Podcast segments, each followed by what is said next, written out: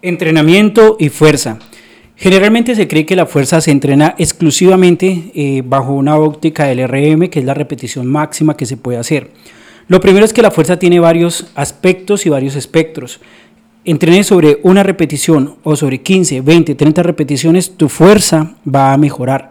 Solamente que hay unos elementos de fuerza que son la fuerza explosiva, que tiene una referencia sobre velocidad, sobre cantidad de repeticiones, que no van a ser 15, 20 ni 30, sino que básicamente va entre una a tres repeticiones, pero cuando tú trabajas sobre repeticiones más altas, tu fuerza va a mejorar. Ahora, no quiero que nos concentremos y no voy a explicar esos valores en este momento porque pues muchos los pueden entender, otros no, pero no quiero que se dediquen solamente a pensar en fuerza en referencia a lo que hacen en el gimnasio.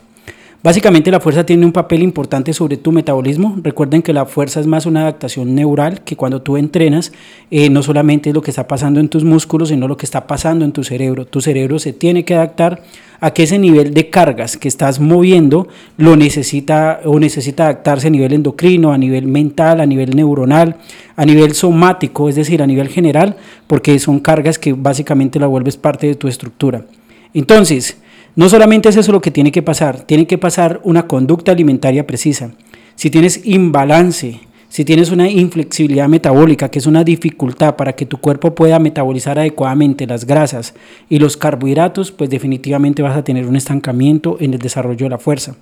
Muchas personas se quedan patinando en desarrollar mejores palancas para movilizar, por ejemplo, en un press banco, en una sentadilla, especialmente en el press banco, que es un ejercicio que se hace en gimnasios donde se prueba la fuerza, se tratan de hacer mejores torques, que son movimientos que se hacen con dos segmentos corporales, en este caso eh, el antebrazo y el brazo, por ejemplo, eh, tratan de mejorarlo desde la óptica, hacer un mejor torque desde allí, o tratan de mejorar la palanca, las bases de apoyo, el, eh, bueno, y otros elementos que, que, se practican en un press banco, haciendo arco lumbar, apoyándose sobre, sobre las escápulas, sobre la punta de los pies, el leg drive básicamente que se llama, pero muchísimos atletas en alterofilia y en powerlifting se han quedado estancados en ese proceso. ¿Por qué? Porque no depende únicamente de la técnica, depende de conducta alimentaria. Si tienes una inflexibilidad metabólica, vas a tener también una dificultad para que tu cuerpo te aporte la energía necesaria en determinados movimientos y ejercicios.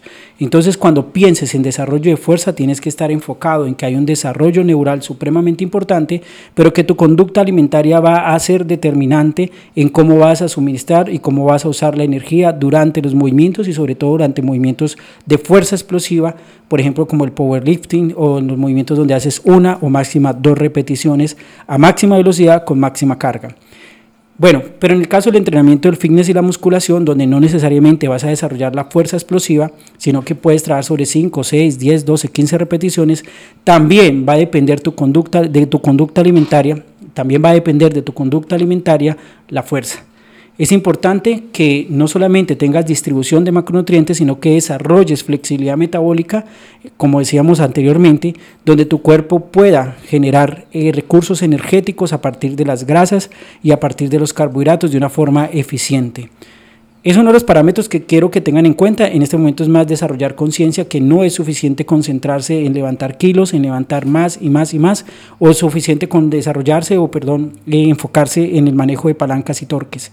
Es supremamente importante que te enfoques en la nutrición. Full bacano.